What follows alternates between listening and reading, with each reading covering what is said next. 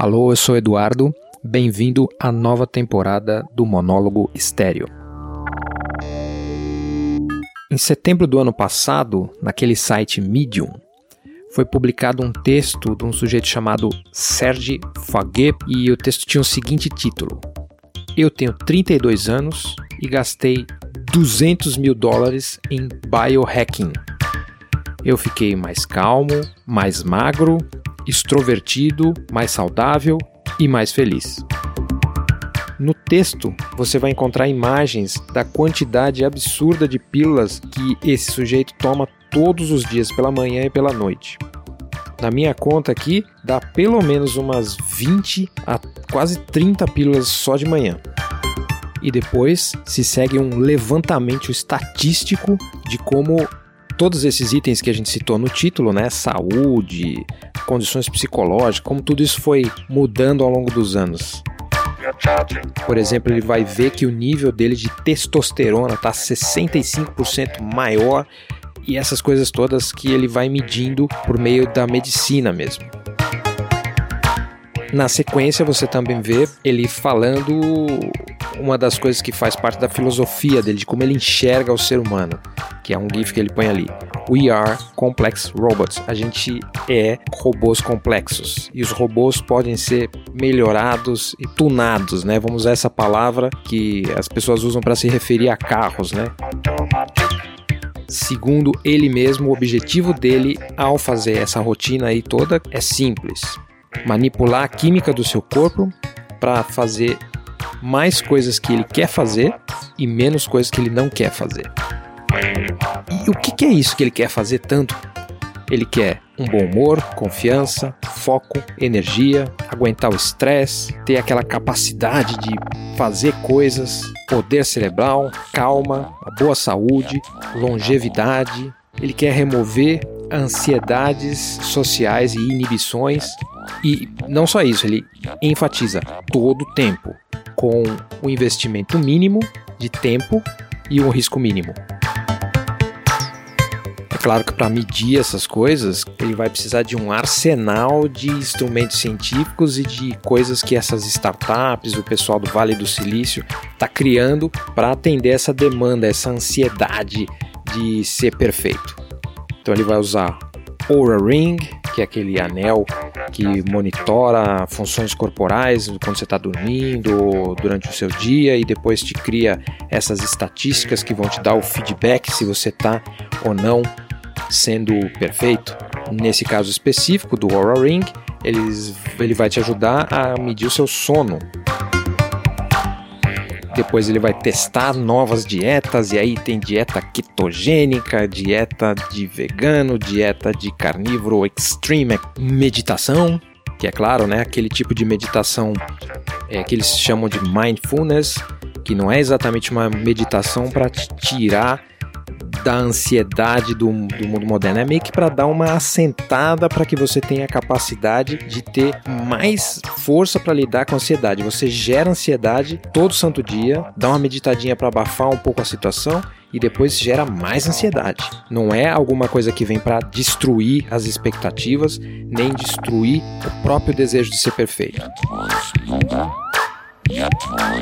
Porém, ainda assim, meditação é uma coisa tão poderosa que faz ele escrever o seguinte: meditação. Definitivamente isso funciona, mas se eu quiser ser rápido e conciso, eu medito di diariamente e descobri que tem um benefício significativo. É que eu recentemente comecei a perceber que self e livre-arbítrio, ou eu e livre-arbítrio, são ilusões cognitivas. E isso faz com que seja muito fácil dissipar humores negativos, desejos e emoções. O engraçado é que há um tempo atrás, muita gente a definia esse tipo de comportamento como hipocondríaco, como paranoico e esse tipo de coisa. Mas hoje em dia, nós estamos começando a criar novos níveis de tolerância à ansiedade que se relaciona ao desejo de ser perfeito. Que se relaciona ao desejo de controlar cada milímetro, cada situação da vida cotidiana.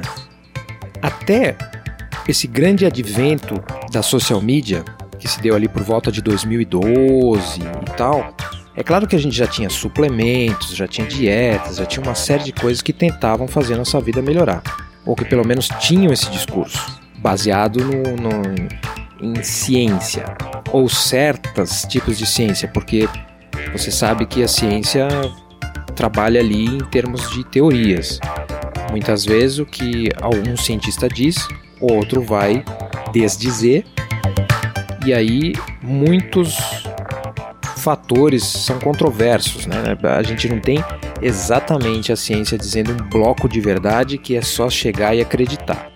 De qualquer forma, na social media começou a surgir uma aceleração dessa necessidade de não só controlar a sua vida e ter uma visão estatística dela de como ela vai ser perfeita e dentro de um padrão de eficiência, otimização, a social media trouxe essa necessidade também de compartilhar isso e comparar isso com seus pares, né?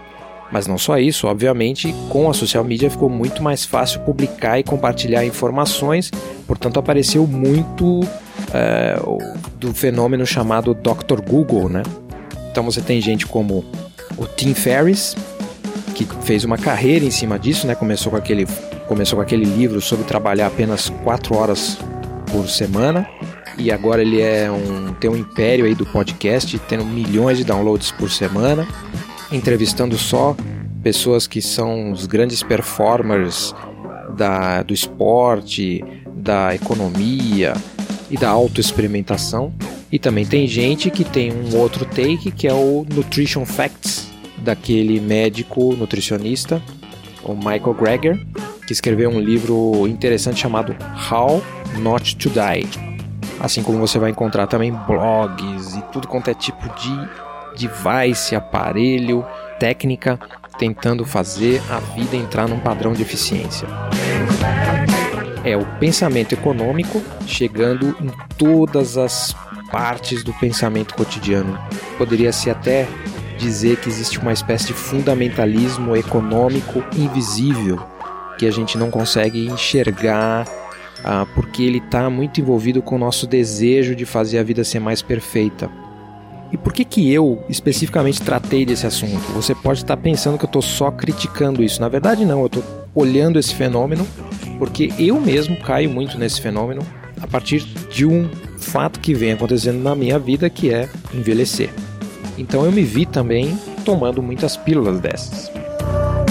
Quando eu li o texto do Serge Faguet, se é assim que se pronuncia o nome dele, eu fiquei um pouco preocupado com essa exacerbação, não só minha, em tentar chegar a essa perfeição, a essa otimização, que muitas vezes barra no narcisismo, em cuidar de si, focar em si, passar 200% do tempo pensando só em si, mas também não tenho como negar que alguns benefícios são realmente interessantes.